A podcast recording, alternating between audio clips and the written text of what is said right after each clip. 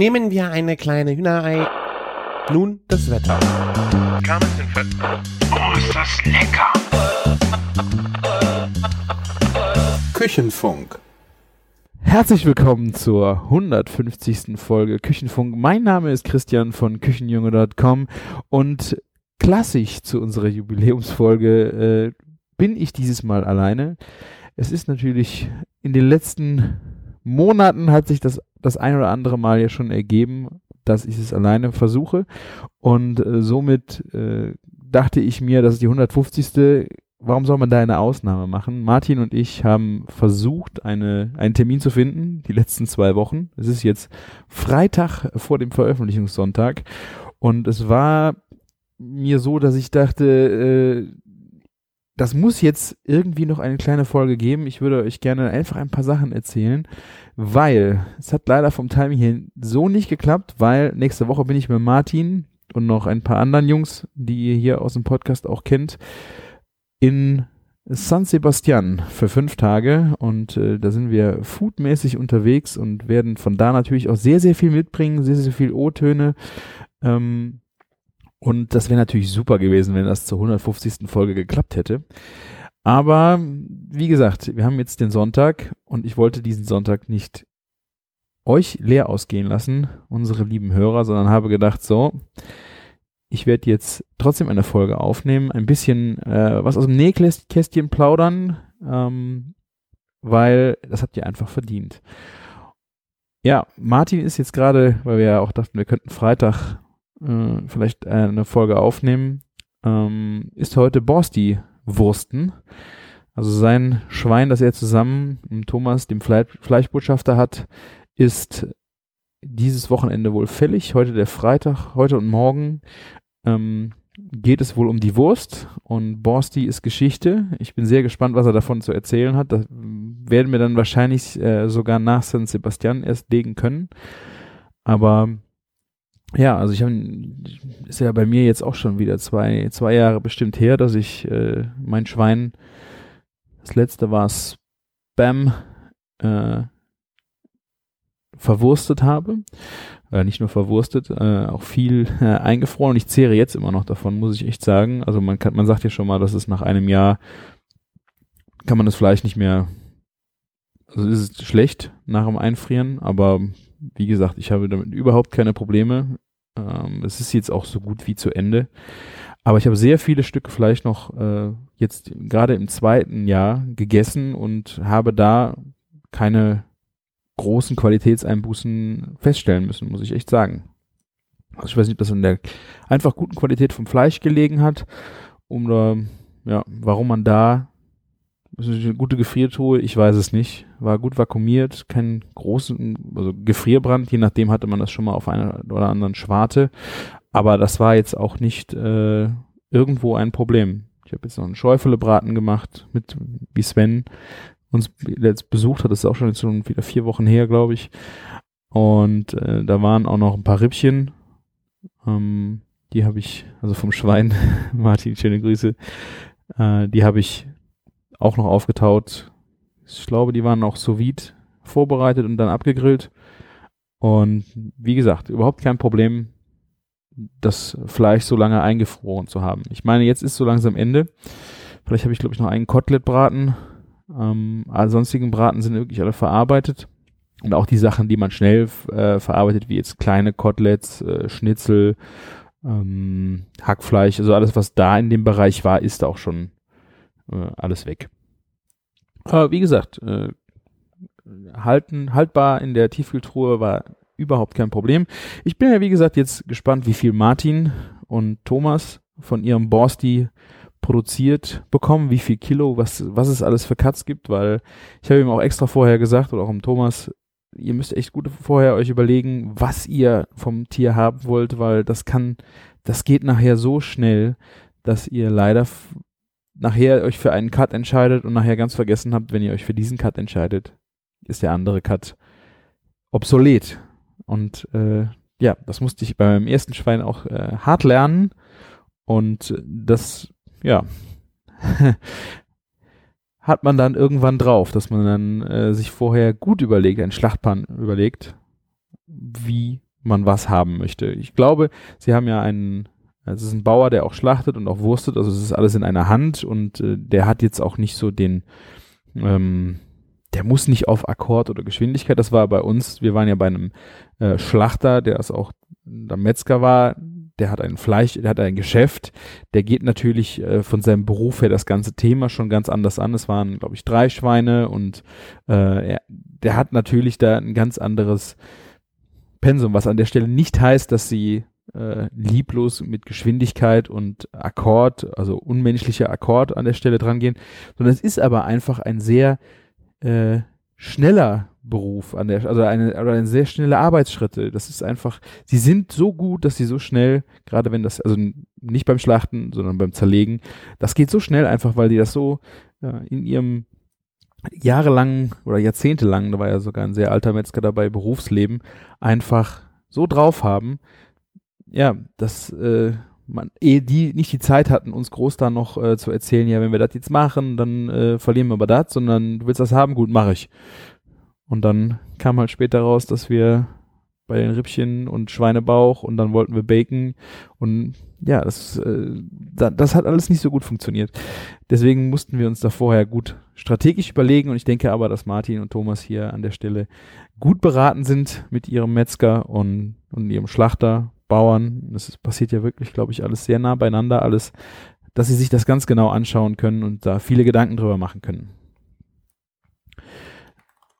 Ja, Martin hat außerdem, ich weiß nicht, ob ihr es gesehen habt, ich glaube, das war jetzt auf Facebook, ich glaube, Instagram hat er, ist er im Moment ruhig, aber auf Facebook hat er geschrieben, ähm, dass seine Biere jetzt verlabelt sind. Und zwar, äh, ich musste, ich müsste gerade nachgucken, ähm, weil die, der Sebastian Sauer hat ja federführend mit Martin das Ganze konzeptioniert und gebraut. Und äh, sie hatten dann aber eine Brauerei, in der sie das gemacht haben. Und die hat jetzt die Bilder veröffentlicht. Und zwar. Hm, ach nee, ich, ich lüge. Doch, Brauart Sausenheim. Die haben ähm, da jetzt die, die Labels für gepostet. Und äh, das ist ja Sweet Potato Ale was zusammen mit Kartoffelkult, also der, dem Kartoffellieferanten für die fette Kuh, ähm, zusammen kreiert worden ist und das Avocado Ale. Ich hoffe, dass ich sie bald irgendwo probiert bekomme, weil äh, da bin ich sehr, sehr gespannt drauf. Es sind echt sehr verrückte Biere und ja, die müssten auch in Kürze dann irgendein Release in Köln hoffentlich feiern. Vielleicht kriegen wir ja am Flughafen nächste Woche, Martin, ich hoffe, du hörst die Folge vorher, äh, noch ein Bierchen zum Probieren. Ja, ich äh, begnüge mich hier heute Abend mit einem Triple Carmelit, also ein Kloster in Dendermonde in Belgien. Äh, ein Triple Bier, wie der Name schon sagt, 8,4 Prozent. wirklich ein, ich, ich liebe diese Art äh, Biere machen, auch wenn man die, die so stark sind mit 8 Prozent, über 8 Prozent, auch ja mein Le Chouf äh, mit fast 10 Prozent, sind wirklich Biere, wo man meint, mit so viel Alkohol müssten das aromatisch wirklich schwierig werden. Da denkt man ja direkt an Guinness, an richtig teerige, dicke Biere und die sind so frisch, die die sind noch nicht mal so hopfenbetont, das heißt, dass sie äh, darüber die Frische kriegen, sondern die sind einfach so leicht und frisch und hauen dir halt trotzdem hintenrum mit dem Alkohol schon einen, einen rein, aber du merkst es nicht. Es ist, also die, die Aromatik, die Struktur ist einfach wirklich perfekt. Also, Salute. Auf Borsti. Ah, sehr, sehr schön. Mhm. Dieses malzige. Das ist ein blondes Bier, aber es ist sehr schön. Hm. Malzig. Ja, San Sebastian, darüber wollte ich euch gerne was erzählen. Äh, und zwar war das hier auch schon mal im Podcast Thema. Und zwar in der Folge 44, da habe ich mit Thorsten Goffin zusammen gesprochen. Und wir haben über diverse Themen gesprochen. Irgendwie habe ich in meinen gut geführten Shownotes auf jeden Fall den Punkt äh, San Sebastian gefunden.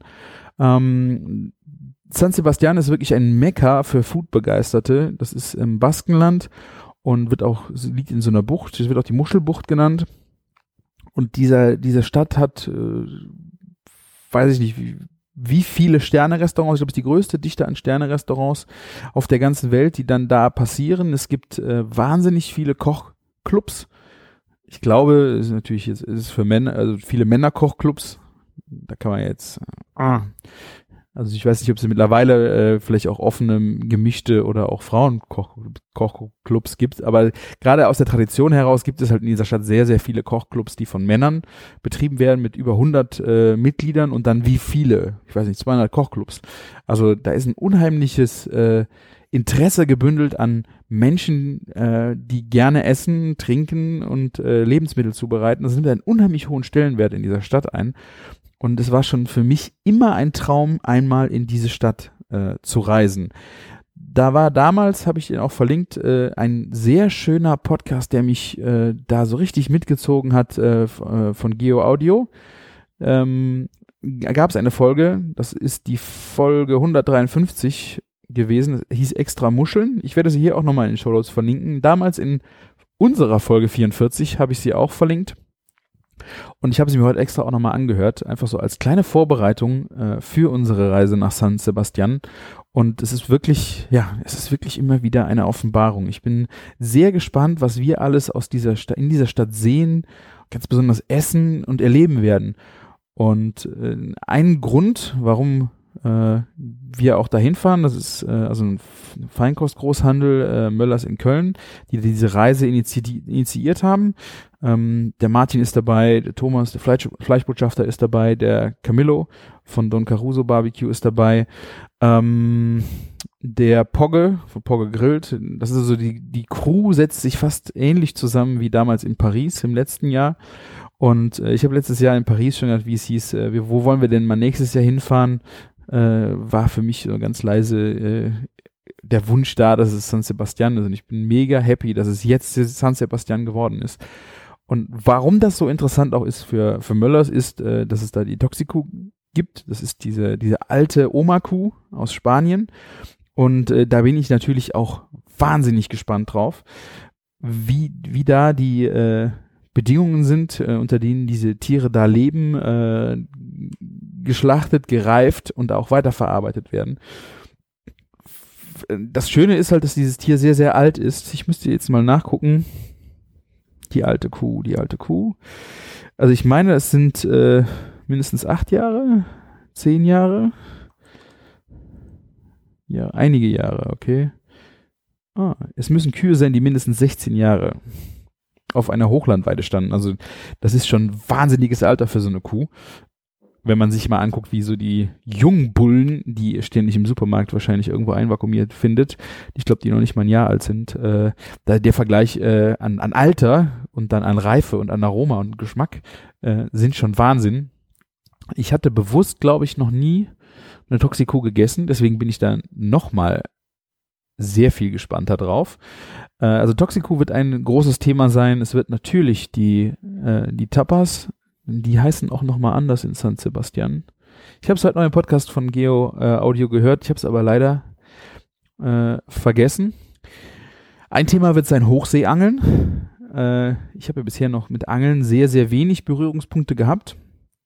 Und da bin ich auch sehr gespannt drauf, was wir da so alles an, an Land ziehen werden. Ich glaube, äh, dass es da Thunfisch, ich glaube, es ist das sind nicht die Thunfische, die jetzt, äh, natürlich ist Thunfisch jetzt generell aussterben, überfischt. Kommt jetzt ein bisschen drauf an. Ich weiß nicht, was wir da aus, äh, rausziehen werden. Äh, ich bin auch nicht so zuversichtlich, aber sie haben gesagt, wenn wir einen riesen Thunfisch daraus angeln, dann kommt der auch bis Köln. Da bin ich auf jeden Fall mal äh, sehr gespannt, was man denn da so beim Angeln aus der, aus der See ziehen wird, weil bisher habe ich von Angeln eher so das ist eine Freizeitbeschäftigung, wo man vielleicht noch ein bisschen Fisch äh, ab, äh, abgreift, aber ansonsten einfach die Ruhe in der Natur genießt. Und deswegen bin ich mir bei Angeln, also das ist wirklich äh, sehr pauschalisiert und sehr vereinfacht dargestellt, was ich für ein Bild von vom Angeln habe. Und äh, ja, ich bin dann sehr gespannt. Bei den Hochseefischen riecht ja äh, auch ein bisschen nach Action. Ich hoffe, wir haben einigermaßen Wetter und äh, ja, werden da auch einiges zu sehen bekommen. Ja, das wird soweit der Trip nach San Sebastian sein. Ähm, wir werden bestimmt äh, bei uns vieren sehr viel oder fünfen im Pogge, äh, wobei der nicht so aktiv auf Instagram ist. Ihr solltet äh, die nächste Woche dann mal vermehrt auf Instagram vielleicht äh, unsere vier Profile mal checken, gerade was äh, live passiert in den Stories, weil das könnte wirklich sehr interessant werden, äh, wie man da aus San Sebastian so, was man da aus San Sebastian kulinarisch so geboten bekommt. Weil ja, für mich ist es schon sehr, sehr lange ein Traum und ich bin mega happy, als sie mich gefragt haben, ob ich mitkommen will. Äh, ich konnte einfach, egal was gewesen wäre, hätte ich nicht Nein sagen können, weil das wäre wirklich, ist wirklich ein Riesentraum von mir gewesen. Ich bin mal gespannt, ob ihr, habt ihr schon mal was von San Sebastian gehört? Wisst ihr, um was es da geht? Dann äh, gerne mal in die Kommentare. Wart ihr vielleicht schon mal da? Habt ihr noch einen Tipp? Gerne einfach mal in, in die Kommentare hauen, wo wir unbedingt mal vorbeischauen sollten, weil das Schöne an dieser Reise ist auch, dass wir äh, gut freie Zeit auch zwischendrin haben, auch um die Ort, äh, die Stadt zu erkunden und ich äh, weiß nicht, ob ich mir ein, ein, äh, ein Tickersystem äh, besorge, um zu ticken, wie viele Tapas ich gegessen habe in diesen fünf Tagen. Das wäre auf jeden Fall, ja, vielleicht machen wir da auch eine kleine Challenge draus, wer die meisten Tapas gegessen hat. Für mich ist das auf jeden Fall, ja, kulinarisch bin ich sehr, sehr gespannt darauf. Ja, soweit zu der Reise nächste Woche. Ähm, jetzt gucken wir noch mal ein bisschen vielleicht nach, nach hinten. Äh, was ich so die letzten Wochen erlebt habe. Die letzten zwei sind es ja, oder zweieinhalb. Und zwar, wenn ihr es gesehen habt, ich habe äh, mich an Lamm, Lammkrone versucht. Äh, Lammkrone sind so diese äh, kleinen Koteletts vom Lamm, die, äh, ich glaube, am Lachs, Lammlachs hängen. Das sind dann die ganzen kleinen Rippen. Das ist eine sehr filigrane Arbeit. Das sind, die heißen auch French Racks.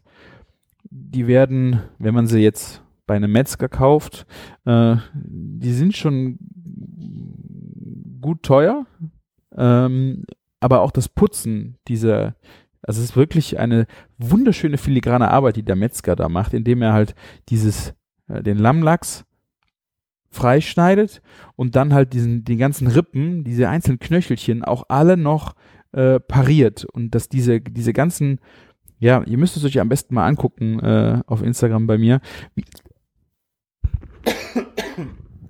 äh, Entschuldigung, wie das Ganze aussieht. Ich muss mal was trinken, glaube ich. Ich mache ja hier den Monolog. Ich hoffe, bei euch ist nicht so trocken. Hm. Ah, also diese Lammlachse, ähm, diese, diese Knochen werden halt so fein ähm, gesäubert mit den Messern. Ähm, das ist schon wirklich sehr ästhetisch. Und wenn man diese, ähm, das ist wie so ein ja, so ein Rippenstrang, wo halt ein Stück Fleisch dran hängt. Das sind dann so sieben Rippen nebeneinander. Und wenn man dann diesen, den, den zu einem Kreis zusammenbiegt, dieses Stück Fleisch unten, hat man halt oben diese Krone aus den Rippen geformt. Also sieht wirklich halt aus wie eine, ja, wie eine Krone. Deswegen heißt es Lammkrone. Und äh, das ist ein sehr, sehr feines Fleisch. Es braucht nicht viel Zeit.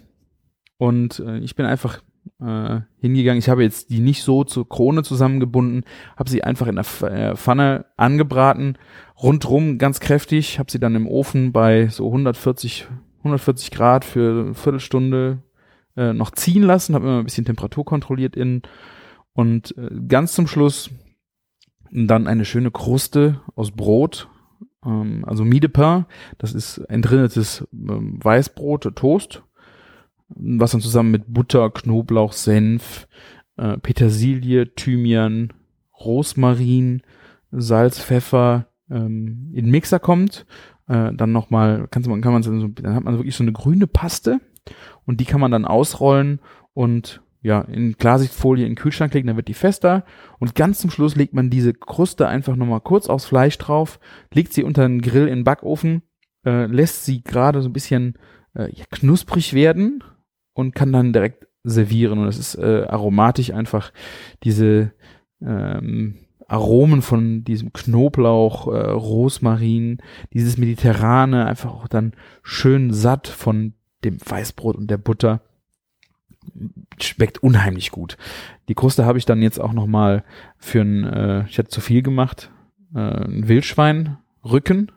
Den habe ich mir beim ähm, hier auf dem Markt haben wir einmal in der, einmal im Monat, also samstags ist ein kleinerer Markt und da kommt einmal im Monat auch immer so ein äh, ein Jagdhaus, was dann äh, die eigenen äh, Wildprodukte halt anbietet. Und da habe ich mir ein kleines Stück äh, Wildschweinrücken geholt.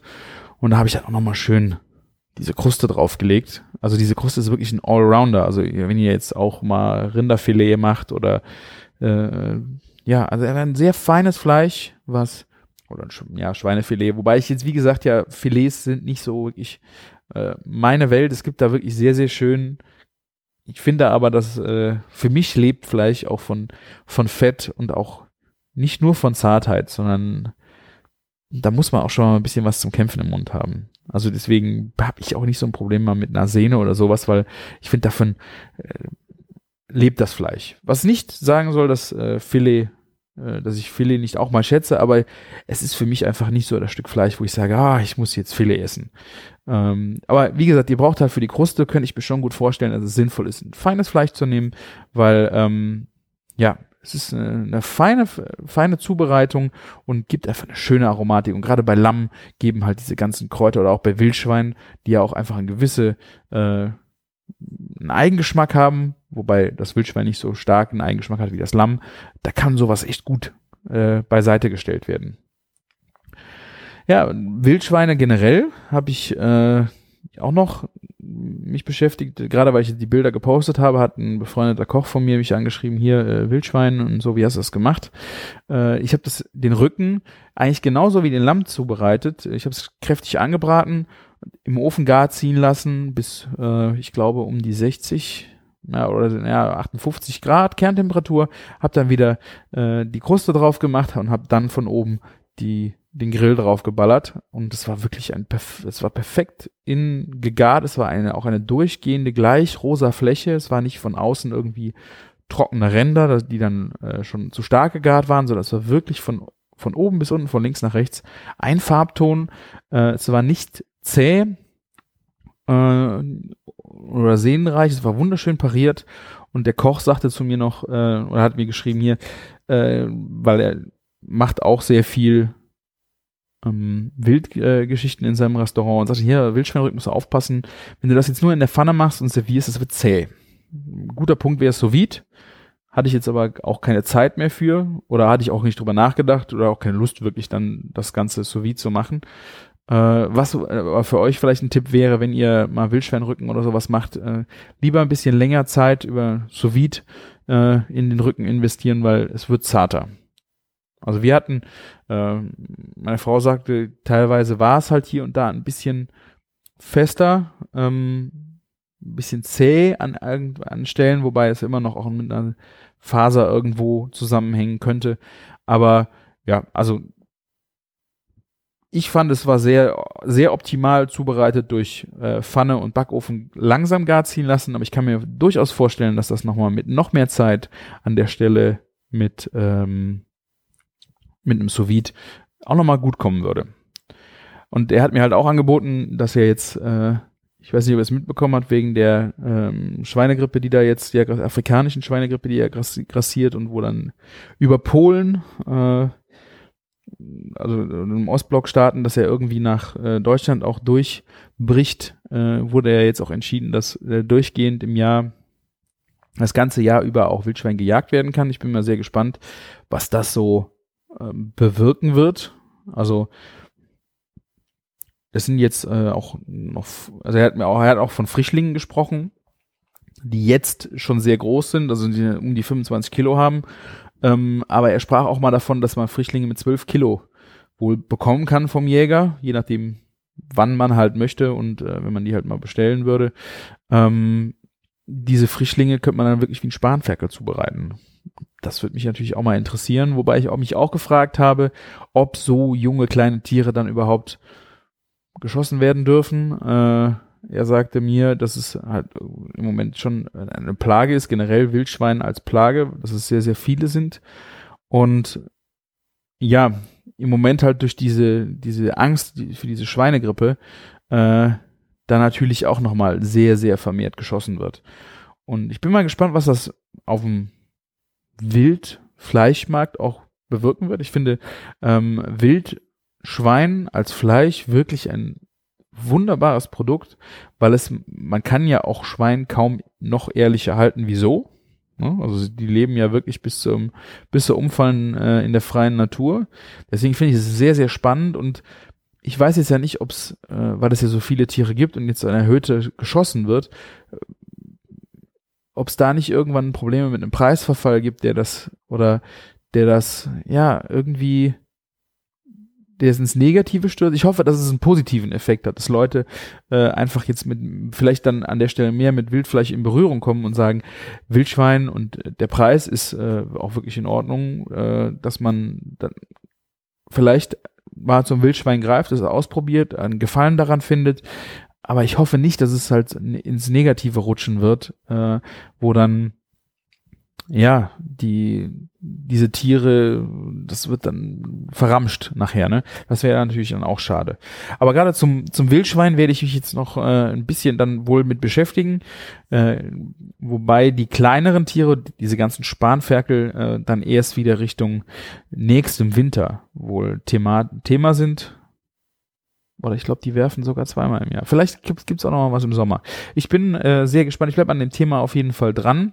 Äh, ihr könnt euch ja auch mal umhören, äh, weil ich habe bei dem Wildwagen dann auch äh, ein äh, Wild, Wildschweinhack gekauft oder das war sogar ein Mix mit ähm, Dammwild und Wildschwein für 99 Cent äh, 100 Gramm. Und äh, so ein Hackfleisch ist schon wirklich optimal für, für den Preis. Finde ich schon echt Wahnsinn. Es ist natürlich auch 5 Euro für 500 Gramm, äh, aber es ist ein Wildfleisch. Und gerade Wildschwein hat, ist halt auch genug Fett. Hat weniger Fett wie ein Schwein, also ein äh, Hausschwein, aber äh, das ist ein durchaus sehr, sehr interessantes Hackfleisch. Ist also. Hört euch mal um. Schon das zweite Mal im Podcast, dass wir jetzt Wildthema haben, aber vielleicht habt ihr, wir haben auch äh, Kommentare dazu gehabt. Äh, der, ich guck mal gerade, ob ich es finde. Genau, habe ich, haben wir fälschlicherweise bei 148 gesagt, es gäbe keine Kommentare. Äh, der Heiko hat natürlich wieder fleißig kommentiert. Es tut mir sehr, sehr leid, wir hatten das irgendwie nicht auf dem Schirm. Ich weiß gar nicht mehr, ich konnte nicht mehr nachvollziehen, warum wir gesagt haben, es gab keine, keinen Kommentar. Aber der Heiko hat wunderbar äh, zu dem Thema auch nochmal geschrieben und dass es äh, natürlich auch bei diesem Fleisch um äh, Qualität wichtig ist. Und äh, da natürlich auch die große Frage ist, ob äh, Treibjagd äh, ist, ist eine schwierige Nummer und äh, natürlich auch für die Fleischqualität jetzt eher wirklich ungünstig. Aber naja, also es gibt ja nicht nur die Treibjagden, äh, das ist ja, würde ich jetzt mal sagen, so eher der kleinere, äh, der kleinere Teil, wo wirklich äh, das Fleisch herkommt übers ganze Jahr hinweg, dass man sich durchaus man sucht euch einen Jäger, sucht euch vielleicht einen Metzger. Wir haben hier auch sogar einen Rewe-Markt, wo der Inhaber Jäger ist und die Fleischtheke an der Stelle auch sehr stark ähm, dann schon mal bestückt ist im Rahmen von Wild. Und äh, was auch wirklich gut ist, der hat Konserven mit äh, Gulasch von Reh, Wildschwein und Hirsch. Das ist wirklich sehr, sehr lecker. Also da habe ich gerne mal einfach eine Dose im Kühlschrank für einen Notfall, äh, weil ja, einfach gut. Wenn man mal was richtig Leckeres essen möchte, hat man, ist man damit auf jeden Fall gut aufgehoben. Dann, wer jetzt ganz äh, aktuell bei mir im Instagram drüber geflogen ist, hat gesehen, dass äh, sich einer, ein weiterer meiner Träume sich verwirklicht hat. Ein, die aufmerksamen Küchenfunkhörer, gerade vom Anfang, es gibt wirklich noch Leute, die haben mich jetzt geschrieben, die hören jetzt immer wirklich von Anfang an alle Küchenfunkfolgen durch.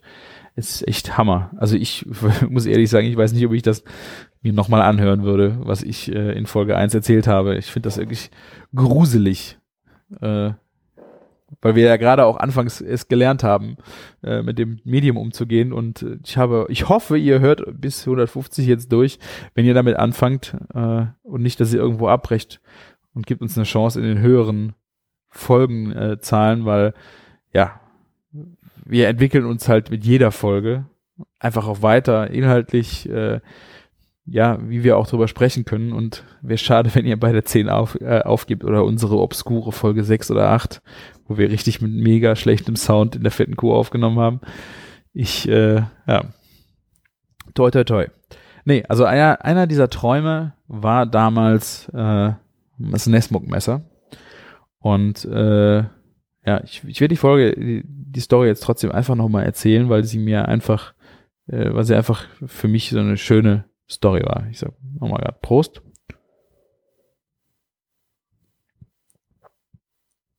Ich habe heute extra nochmal nachgeguckt. 2009 habe ich äh, eine Folge Lanz kocht gesehen. Und da hat Kolja Kleberg äh, ein Gericht zubereitet. Ich weiß nicht mal, welches Gericht es war. Aber ähm, er hatte ein, ein wundervolles Messer. Es war vom, vom Schnitt des Messers war es genau das Messer, was ich haben wollte. Ich hatte schon ein äh, Globalmesser, was einen ähnlichen Schliff hatte, äh, aber zu klein war. Also es war kein Chefmesser, sondern es war eher so ein, äh, vielleicht nur so ein, zwei Drittel der Länge von so einem Chefmesser. Und er hatte halt dieses Messer und es war äh, mit einer schwarzen Klinge, es hatte einen schwarzen Griff, es hatte äh, eine gewisse Breite, wie man das von den normalen Chefmessern kennt, mit denen man halt auch gut schon mal irgendwas auf dem Brett aufheben konnte und dann irgendwo reintun und also die, die Breite hat mich fasziniert, aber sie lief zur Spitze hin leicht zusammen, war aber am Ende nicht spitz. Also es war halt immer noch ein gute drei Zentimeter oder noch mehr breit. Und es war halt, ja, das, ich habe es gesehen und wollte unbedingt wissen, was es für ein Messer war. Und dieses, äh, ja, ich habe dann mal gegoogelt und habe nichts gefunden und irgendwann war ich dann leid und habe gedacht, ja, ich schreibe Kolja Kleberg einfach mal an.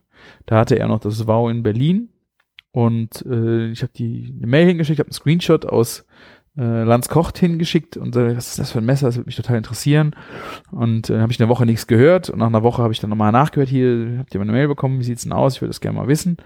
Und dann hat es nochmal zwei Tage gedauert, auf einmal klingelt mein Handy, ich gehe dran, Kolja Kleberg am Telefon und hat äh, sich mega entschuldigt, äh, hat total Smalltalk gehalten, hat mir erzählt, ja, äh, Kinder und Kommunion und ach, äh, hier und da und Stress und naja, und dann kamen wir dann auf das Messer und dann hat er mir halt erzählt, ja, das ist ein Nesmuk und äh, es ist ein schwarzer äh, schwarze Mooreiche, das ist der Griff, die ist über 1000 Jahre alt und äh, der das Messer äh, vorne, ich, das war halt das Schwarze, das war Sianus, äh, ja, und dann hier nesmuk.de kann man mal gucken gehen, so, und dann natürlich, danach gehe ich da gucken und äh, mir sind die echt die Augen aus dem Kopf gefallen. Äh, wirklich ein wunderschön, das Messer, ich hatte es ja leider noch nicht in der Hand, aber ich dachte, das musst du irgendwann mal haben. Äh, Preis war dann auch, glaube ich, fast 500 Euro. Äh, und da so, boah, das, das wird irgendwann mal dein Traum. Und äh, 2011 war ich dann auf der Eat in Style in Köln und da hatte Nesburg auch einen Stand und ich bin da den ganzen Tag äh, drumherum, drumherum gelaufen und wollte irgendwann mal gucken, was ist denn das? Was haben die für ein Messer? Und woher haben die mein Messer? Also das mit dem Mooreichegriff und äh, da hatten sie Messerrabatt und dann, naja, da hatten sie den, äh, das Soul, das ist so das, der Einstieg, hat genau den gleichen Schnitt, äh, hat aber einen äh, Griff aus ja, Plastik ist es nicht, aber es ist halt schon eher ein es ist kein echtes Holz äh, und hat eine äh, chromfarbene oder eine, ja, eine silberne Klinge. Ähm, und das gab es dann noch zum Messerrabatt. Ich glaube, das liegt bei 290, 300 irgendwas und es gab es dann Messerrabatt und ich glaube, es war ein Messer für, das habe ich noch 260 Euro oder was hätte es gekostet und ich habe hin und her überlegt und habe dann gesagt, komm, jetzt hast du die Chance und dann habe ich mir damals den kleinen Traum erfüllt, mir meinen Nesmuk äh, zu holen. Und für mich war einfach das Totschlagargument an der Stelle, dass äh, Nesmuk den Service hat, dass du dein Leben lang die Messer dorthin schicken kannst zum Wiederaufarbeiten, kostenfrei. Zum Schärfen, zum Wiederaufarbeiten. Du bezahlst, glaube ich, nur Porto hin. Ich weiß nicht, ob du mittlerweile auch vielleicht Porto zurückbezahlst, aber im Grunde bezahlst du nur Porto und die arbeiten dir das komplette Messer wieder ast rein auf. Dein Leben lang. Und da habe ich gedacht, das ist einfach das, ja, wie, das Messer willst du ja nicht äh, in fünf Jahren äh, an den Nagel hängen und dann ist das durch, sondern das ist ein Messer, was du wirklich äh, vielleicht, weiß ich nicht, Leben lang, aber sehr, sehr lange benutzen wirst. Und äh, alleine, dass du die dann einmal im Jahr, weiß nicht, wie oft man das dann macht, da hinschicken kannst, war für mich einfach das Totschlagargument für dieses Messer. Auch wenn es einfach so ein, äh, ein teures, aber auch ein hochwertiges Messer war. Das war mein, äh, mein Messer.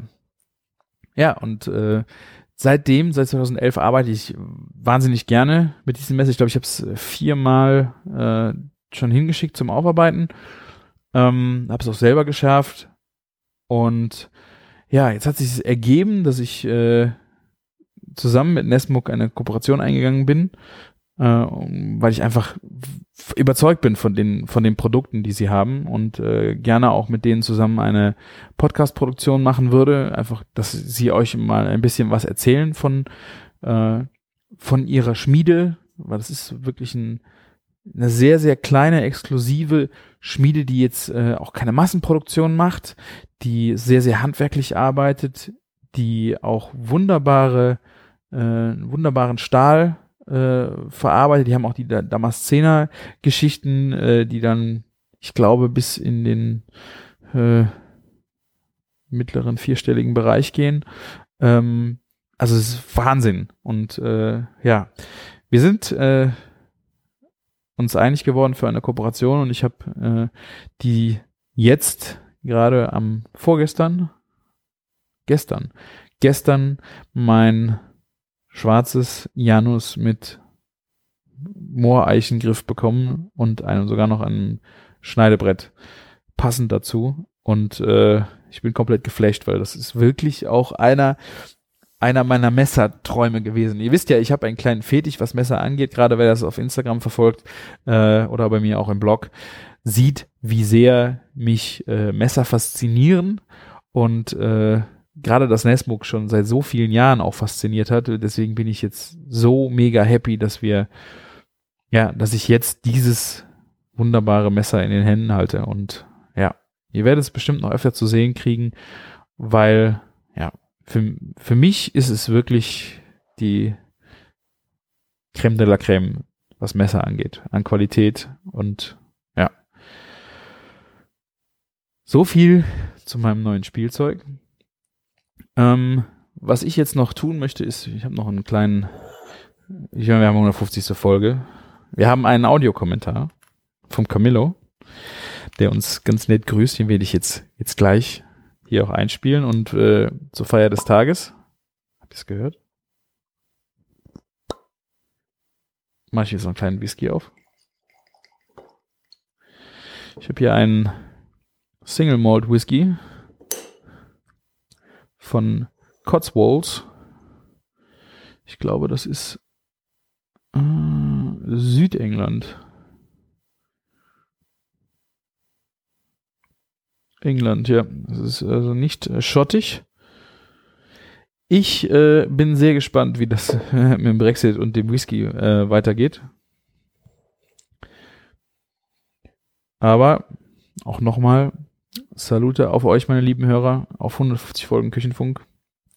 Ich bin echt mega stolz, dass wir so viele Folgen haben, dass wir noch mit so viel Spaß dabei sind und ja, es aufs Tunlichste vermeiden, dass wir einreißen lassen, dass wir nicht alle zwei Wochen mehr senden. Also. Hm.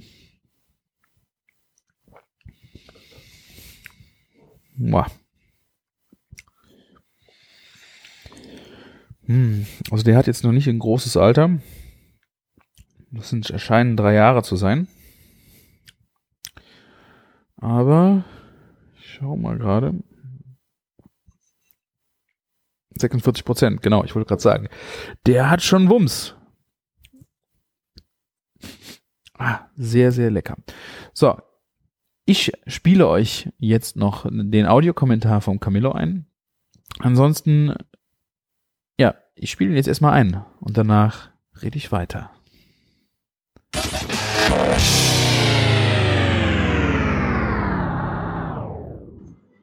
Ja, Männers, ähm, herzlichen Glückwunsch zu Folge 150. Macht weiter so. Und äh, ich hoffe, wir sehen uns bald wieder. Bis denn. Ciao.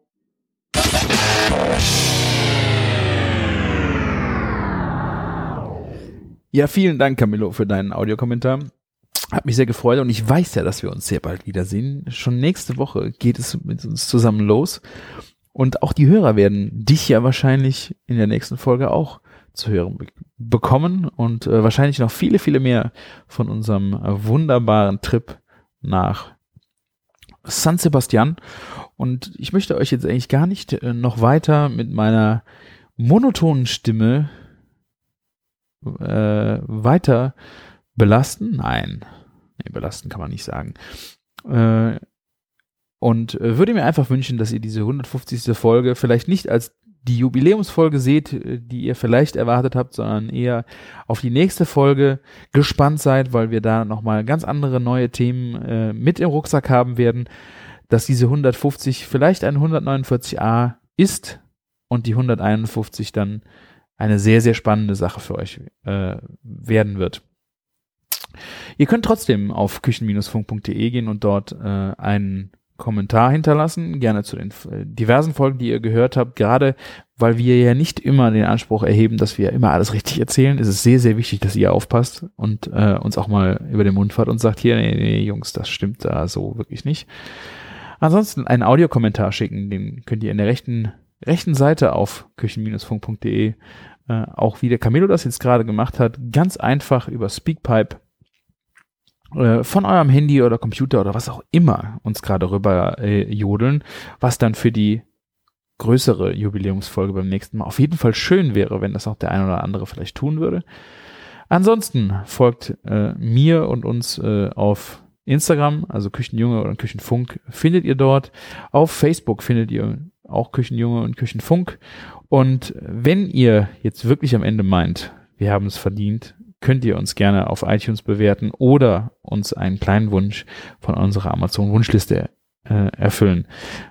Wir haben immer sehr viel Spaß mit euch. Wir sind sehr gespannt, was ihr uns zu erzählen habt, weil ja, wir wissen, wie wir uns anhören und was wir hier erzählt haben, aber wir kennen eure Stimmen nicht und äh, eure Gedanken nicht. Und das ist halt für uns immer so ein mega spannend oder auch ein kleiner, ganz privater Podcast, wenn ihr etwas für uns als Audiokommentar einsprecht. Wie gesagt, wenn ihr sagt, äh, bitte nicht veröffentlichen, äh, ist das auch überhaupt kein Problem, aber es hat ein, es ist halt wunderbar, wenn wir einfach mal auf der anderen Seite auch mitbekommen, ja, was ihr so sprecht, wie ihr sprecht und was ihr so denkt, weil wir machen das hier gegen unseren Computer und zum Glück mal mit mehreren Leuten, so zum Beispiel Martin und ich, und erzählen uns gegenseitig was, aber spannend wird's doch erst, wenn wir ja, alle unsere Gedanken zu den einzelnen Themen auch mal loswerden.